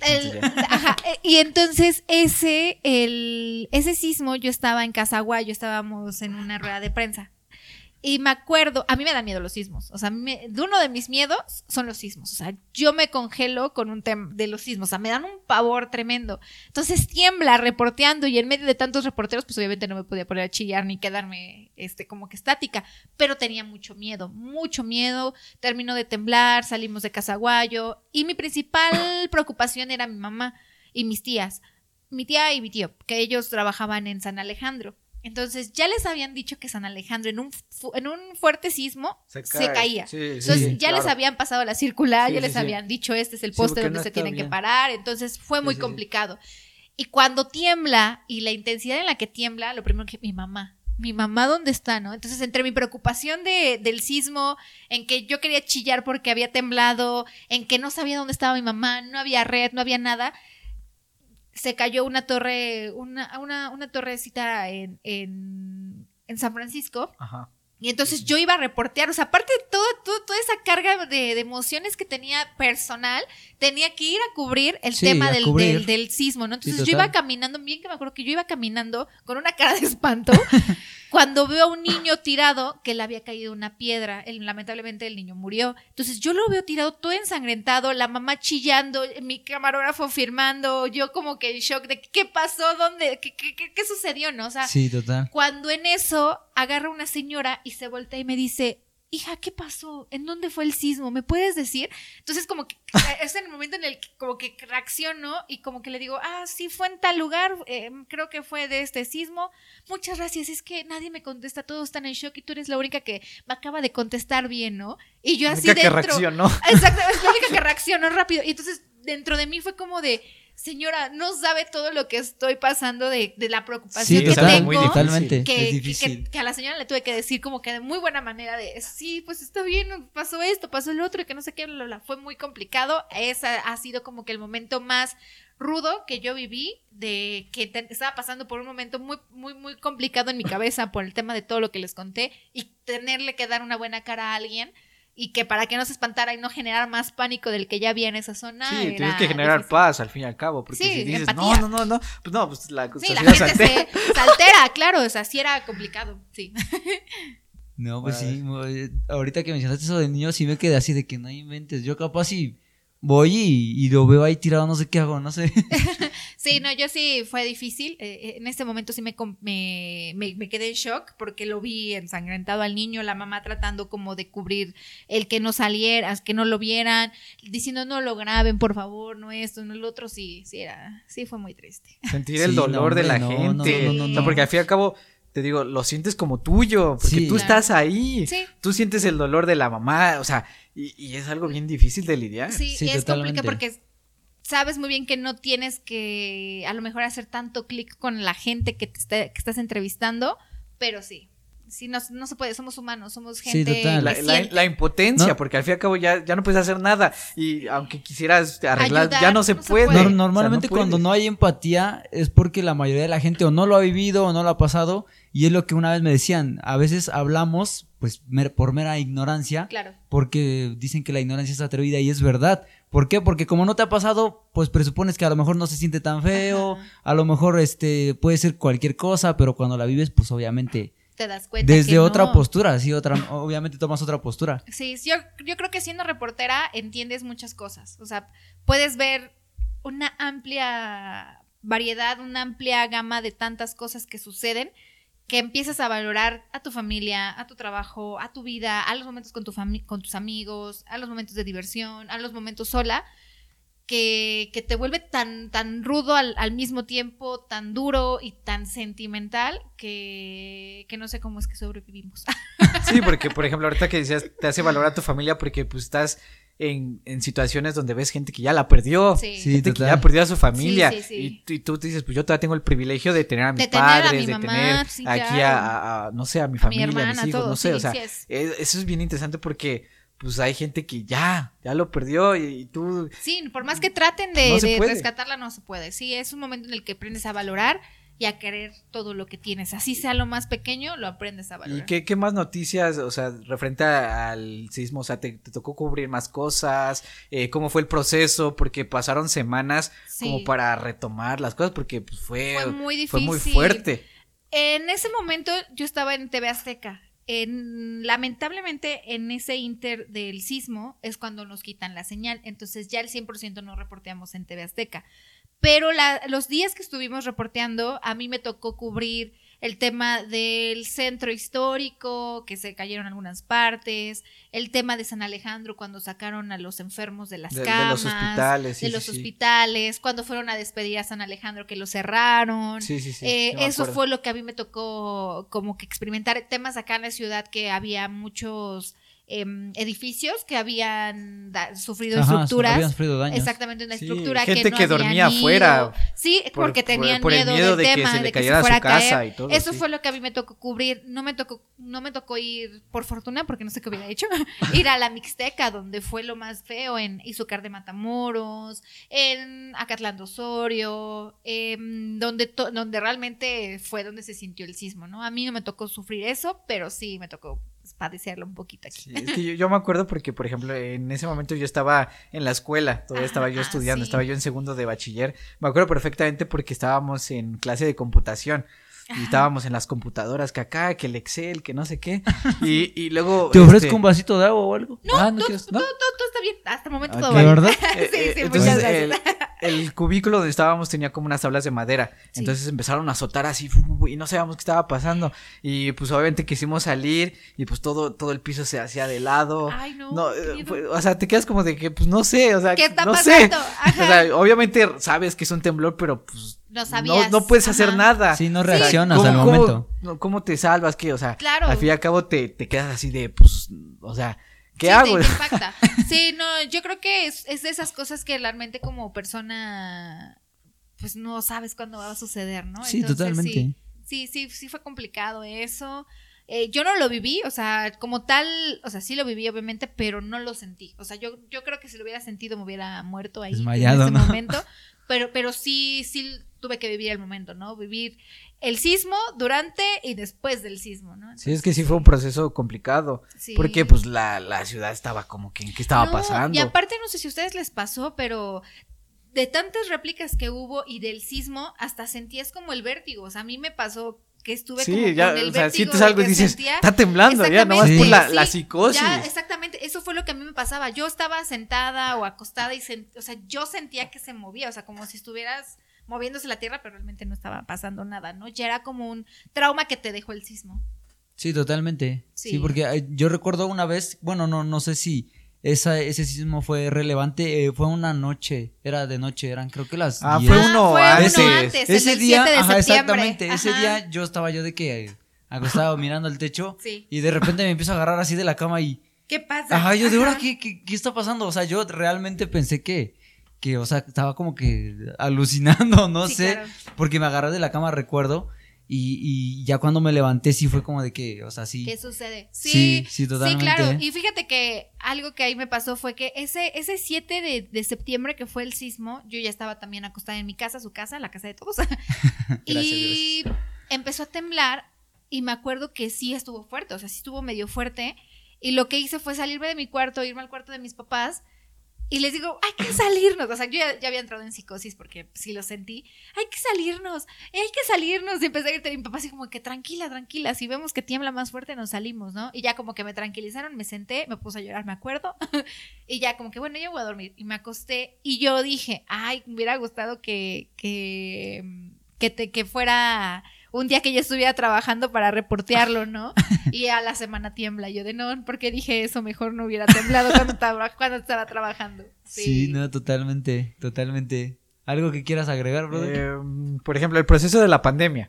Yo, yo quiero este, entrar esa Tienes una foto, creo, cuando inició la pandemia. Ah, Yo la chequé en el Twitter, decía antes de la, pandemia. Sí, de hecho, yo, creo, que, yo también la vi en, en TikTok. Creo que la vi en TikTok también. Sí, pues el proceso de la pandemia. Pues en pocas, ahora sí que un poco, mm, en resumen, en pocas palabras, sí viví la pandemia, eh, me tocó reportear, yo no tuve confinamiento, durante el año completo que fue el más fuerte, yo estaba en Canal 13, por obvias razones, al ser noticia, nosotros no paramos, de lunes a sábado, domingo, dependiendo de nuestras guardias, trabajé. O sea, yo sí estuve afuera viviendo la pandemia, viendo cómo la gente se moría, cómo se infectaban, cómo no había cubrebocas, cómo no había oxígeno, cómo la gente se quedaba sin trabajo, cómo cerraron.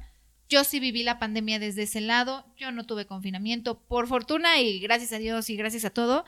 Yo no me enfermé en ese momento de COVID, pero psicológicamente yo cada rato pensaba que tenía COVID, ¿no? Total. Entonces sí, sí lo viví, no tuve confinamiento y pues aquí seguimos. Este, por ejemplo, este, ¿qué tan fidedignas eran los números? Porque pues obviamente había muchos rumores de que no, no es cierto, los números son más exagerados o son menos, nos están engañando, o sea, eh, la, gente se vuela, entonces no sé qué tan certero eran los números, si viviste esa parte. Sí me tocó pasar eso. Yo en un principio no creía, o sea, como, o sea, como que sí creía y no creía yo de si habrá pandemia. o sea, como que yo, o sea, sí existirá. Sí, o sea, yo lo escuché en diciembre, me acuerdo que fue que en, en Wuhan empezó el tema de la pandemia. Sí. Y créanme, o sea, no sé si era tan, tan inocente o mi mente fue tan inocente. ¿Cómo va a venir a México? Estamos muy lejos, ¿no? Literal, no, estábamos al otro, estamos al otro lado del mundo, literalmente. Claro, cuando se da el primer caso aquí en Puebla, que fue en, unos trabajadores que habían viajado. Fue, en tres meses, desde, porque más o menos en enero fue que empezó todo esto. De nuevo. Ya en marzo, abril, ya lo teníamos acá. En marzo fue cuando se, se, reventó en Puebla, o sea, se declaró en Puebla la pandemia. Cuando se dijeron, no, es que unos, unos alemanes que vinieron tienen COVID yo de, no, pues quién sabe, no, pues que tal persona tiene COVID, no, pues que tal persona, y empezaron poco a poco como que a decir, yo de, no, no, no, no creo que sea tan fuerte la pandemia.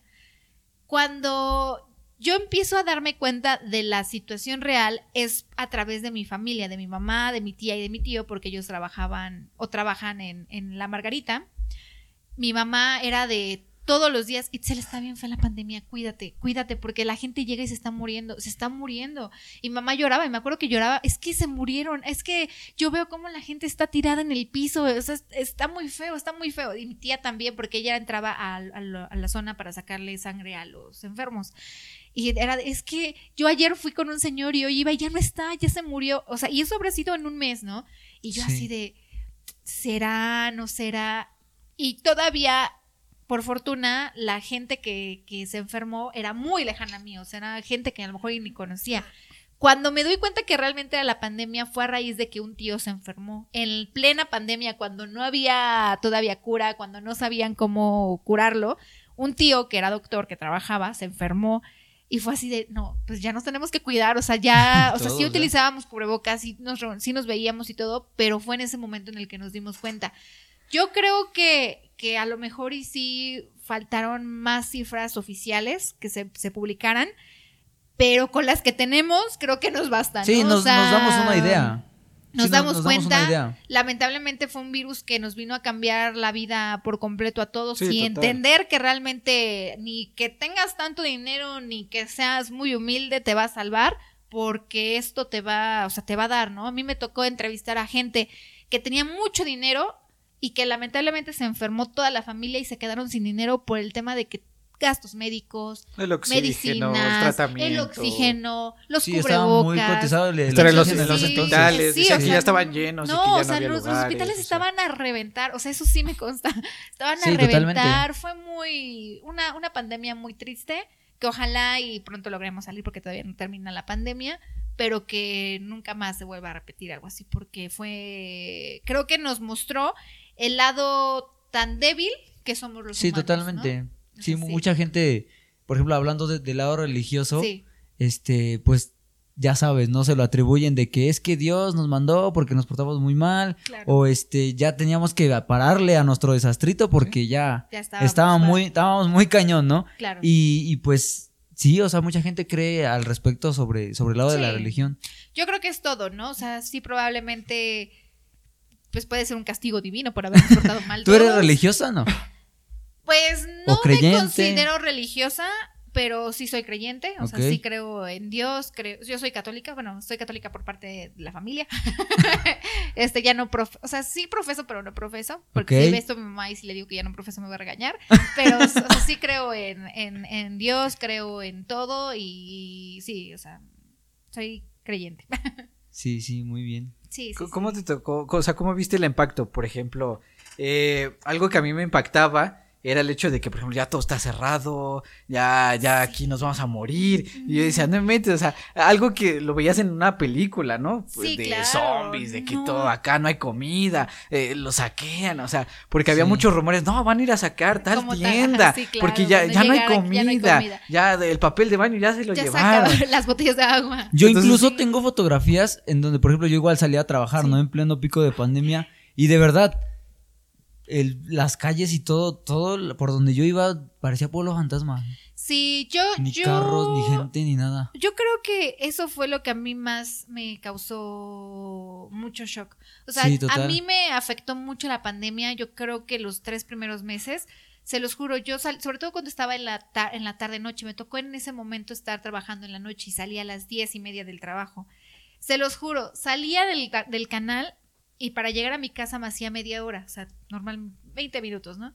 Salía del canal y me iba llorando, o sea, chillaba y chillaba y chillaba y chillaba y yo llorando y llorando y llorando. Así estuve tres meses. Llegaba a mi casa y lloraba y lloraba y lloraba y lloraba por todo lo que veía y por todo lo que escuchaba, por el miedo de que mi familia se fuera a infectar, por mi papá que, le fuera a pasar algo, por mi hermana, por mi mamá sobre todo que estaba en, en el hospital yo lloraba mucho. Eso fue lo que a mí me, me, impresionó, ¿no? El, el, darme cuenta que gente que entrevistaba, gente que se estaba muriendo, era, fue lo que a mí me, me, dio mucho, mucho, mucho en la torre, dirían.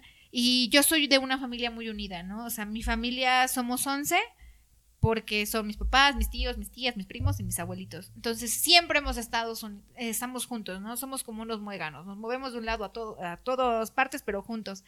Y en la pandemia, pues por obvias razones nos tuvimos que alejar, ¿no? O sea, no nos veíamos, no podíamos dar abrazos, no podía abrazar a mi mamá, a mi papá, saludarlos de beso, a mis tíos, o sea, nada. Entonces, eso fue lo que a mí me dolió más, el tema de, de del distanciamiento social y el ver cómo la gente se estaba muriendo. Eso fue. Es que es un impacto porque pues no te la esperas. Sí, ¿no? O sea, fue algo de que el 2019 todo acá chida, de acá. Y el 2020 ya luego ya. Nada. Sí, yo, yo cada que escucho canciones del 2019 es como de, ay, esta canción es antes de la pandemia. sí, y todo ah, antes de, fue de la pandemia. Este esto es durante la pandemia y esto es de, de ahorita, durante la pandemia porque ya salimos, ¿no? O sea, sí, sí sí dirían que ese tipo de canciones te recuerdan como, ay, cuando íbamos a tal parte y no había pandemia. Sí, total, sí. total. Incluso dicen que la pandemia sacó el lado digamos que positivo y negativo de, de pues de, toda la gente claro. porque evidentemente hay estadísticas que demuestran que subió la delincuencia familiar por ejemplo digo la, violencia ajá la violencia violencia familiar que de repente ya escuchaste que un esposo le pegó a su esposa claro y pues eso igual a mí me me sorprendía porque yo decía, no, pues no es posible. Incluso hay, o sea, yo conozco gente de que, pues, o sea, tú las veías y, hola, buenos días, y, se veía normal, y de repente ya no. Sí, cuando te das cuenta cambiaron, sí. totalmente, y, eso a mí me, impactaba muchísimo. A mí me, me pasó lo mismo porque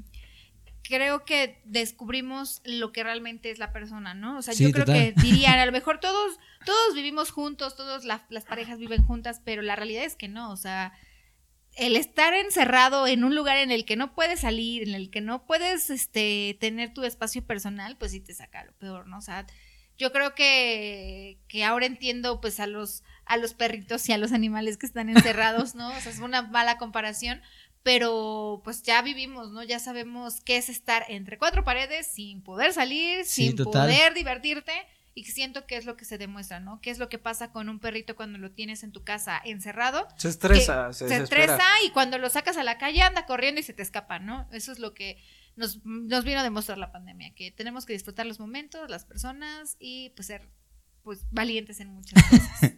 muchas cosas tristes en este episodio. Ay, qué triste, no lloremos. sí, no, no, no, ya. Eh, bueno, yo también quería preguntarte, por ejemplo, Estuve checando tu, TikTok y vi que este estuviste en el concierto este de, Bad Bunny. Ay, sí, no me digan porque chillo. A ver, tu experiencia. incluso vi que hasta burlaste de la seguridad, de no sé qué cosas, ¿sabes? por favor. La seguridad, Dios, a ver, ahorita vamos a pasar acá para los que para que para, que vean cómo vamos a burlar la seguridad. sí, fui al concierto del al, tan esperado concierto de Bad Bunny que fue No no te tocó el problema de, de Ticketmaster, ¿no? No, no, no, no. Nosotros, por suerte. Por, por suerte llegamos temprano. Nosotros llegamos como a las 12 de la tarde, al mediodía a Ciudad de México y el concierto empezaba a las nueve, ¿no? Entonces llegamos casi nueve horas antes. Y estuvimos ahí parados, fuimos de los primeros en pasar, o sea, la verdad es que fuimos de los primeros en pasar. Sí nos sorprendió el tema de que no podías pasar cargadores, que no podías pasar pilas, que no podías pasar pues cosas, obviamente, hebillas, maquillaje, lo que sea sí nos sorprendió, no dejaron pasar botargas, porque no sé si ustedes se acuerdan, pero en su momento como que lo, lo, lo famoso del, concierto de Bad Bunny, que eran los, los, corazones, y que el tema de los tiburones, no los dejaron pasar. Había chicos que realmente se la rifaron con sus, con sus disfraces de corazones y tuvieron que quitarse el disfraz y dejarlo aventado porque no lo dejaron pasar. Sí hubo mucha seguridad, muchos filtros, tenías que pasar como tres veces a que te checaran realmente tu boleto. Ya en el último filtro mi, mi boleto no pasó, pero no sabemos por qué, pero volvió a pasar, o sea, como que lo pasaron y lo volvieron a pasar y pasé, pero ni, ni por aquí me imaginé de todo el relajo que se iba a armar dos, tres horas después, ¿no? Sí. La realidad es que en, en la parte en la que yo estuve, que fue en general, la mitad estaba vacía. Hoy comprendo que fue por tema de los boletos que revendieron, que realmente mucha gente se quedó afuera. Siento que si no hubiera pasado ese tema, hubieran entrado y se hubiera reventado el Estadio Azteca y, en y las gradas y todo lo demás estaba a reventar. Fue un concierto muy bueno, creo que se queda para la, para la experiencia, para contarlo en un futuro y sí, yo creo que lo volvería a vivir. Para toda la gente que, que se quedó con las ganas de ver a Bad Bunny. Pues sí, vale la pena. sí, sí, sí, vale la pena. mucha gente dice que no, que no vale la pena ir al concierto. el concierto está o sea, el, espectáculo. Sí, el show. Es lo que vale la pena. O sea, eh, eh, fuegos artificiales, el vuela, muchas cosas. O sea, sí está muy, muy padre. El, escenario, Superman, el escenario es enorme. Sí, sí, vale la pena. Sí, sí, sí, vale la pena lo invertido ahí. Muy bien. ¿Algo que quieras agregar antes a Ver. Es que yo, a mí me gusta caca. A ver, a ver, cuéntame, cuéntame. Eh, por ejemplo, no sé, eh, te tocó vivir el proceso de elección del presidente, reportear o hacer alguna noticia mm. referente, estar al pendiente de las campañas. O sea, quisiera entrar en esa parte del proceso de elección del presidente. ¿Cómo fue? El proceso de elección del presidente Andrés Manuel López Obrador ah, no me tocó, o ver, déjame me acuerdo, sí me tocó, sí me tocó el proceso, pero no a nivel nacional, me tocó el proceso estatal y local.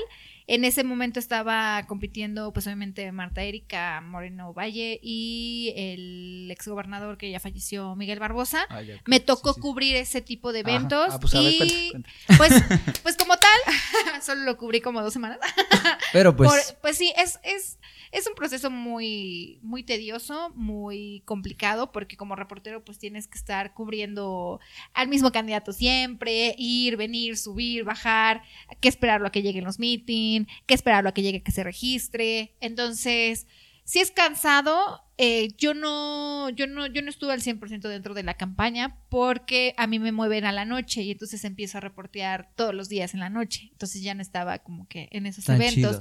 Me tocó cubrir pues ya eh, los eventos en la noche, que eran cierres de campaña, que las elecciones de la noche, pero ya no como tal el proceso, sino que de repente que el robo de urnas, que de repente que ya mataron a tal persona, bla, bla, bla. Eso fue lo que a mí me tocó cubrir es algo que a lo mejor y muy pocas personas logran como que ver desde otro punto de vista, pero que si pudieran en algún momento reportear y ver como todo el proceso de logística y eso es lo que yo les recomendaría que en su momento cubrieran.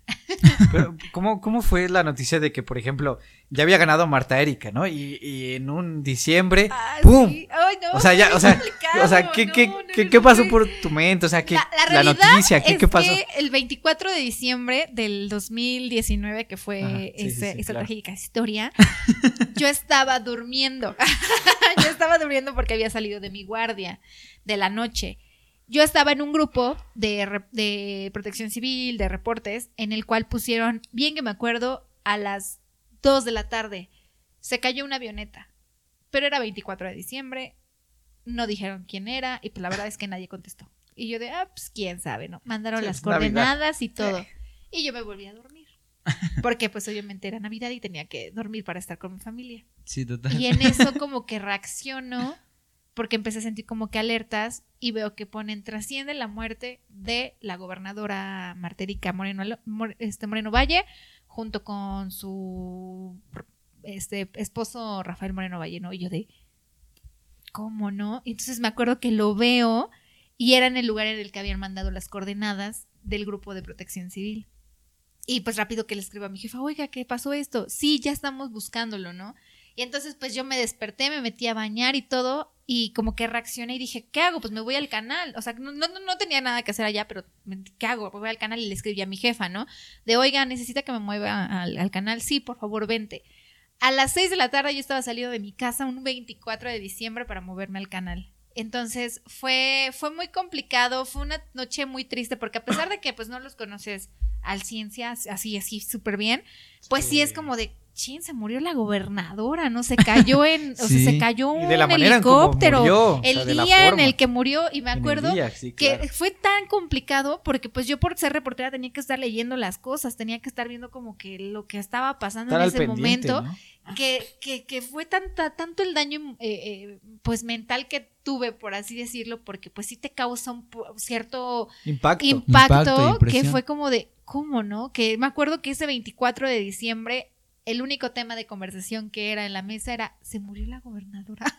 o sea, fue, fue muy complicado. Sí, se murió. Se murió, ¿no? Y la noticia, me acuerdo que eran las noticias el tema de la gobernadora. y ya, lo único que hizo fue como de, no, ya, ya, ya no quiero ver más el tema, apagué mi teléfono y me disfruté de mi familia esa noche, pero fue muy impactante. O sea, no lo viví tampoco porque pues estaba en la noche, pero sí fue complicado. O sea, sí, sí, sí, sí, esas cosas que Es que, por ejemplo, yo, yo, yo sí fui muy allegado porque al menos lo que fue Rafael Moreno Valle, pues estamos conscientes de que fue uno de los mejores gobernadores que hemos tenido en los últimos años. Claro. Que hizo grandes cambios, hizo que Puebla se levantara. Entonces, al menos yo sí tenía como que ese afecto y ver, pues que el proceso de donde veníamos iba a continuar y ver que ya, luego ya, pum, y por ejemplo, yo en esa, en esa lección eh, no, no pude participar porque, por ejemplo, yo ese mismo año yo cumplía 18, pero yo los cumplí en junio.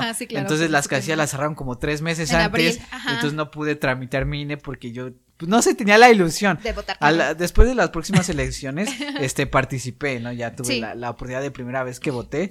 Pero sí, yo, yo sí quería votar por matar y voy a votar. Sí, sí, sí, Porque pues yo, yo tenía la ilusión de que el proceso que veníamos continuara. Y luego este golpe sí sentí, y te quedas así como de, ¿y ahora qué? ¿No? O sea, como que, pues ahora qué. Sí, sí fue complicado. Yo creo que todos tuvieron como sus cosas, eh, como, como tú lo comentas, ¿no? O sea, gente que apoyaba a lo mejor a Marta Erika, que dijo, ching, ¿qué pasó? Como gente que a lo mejor en su momento quería apoyar pues al otro movimiento, fue también complicado. Es algo que yo creo que a nadie se le desea de esa forma, esa situación, y pues menos a un estado, ¿no? Un estado que, que, que esperemos que no vuelva a pasar porque ya estamos muy con lo de Barbosa, con todo. Entonces sí, sí, esperemos que, no vuelva a pasar. ¿Y con lo del Barbosa cómo fue? O sea, vi, no sé, pero vi que creo que estuviste, ¿no? En, en no sé si es su velorio o algo. Ah, sí, es que yo trabajo en, el Congreso del Estado.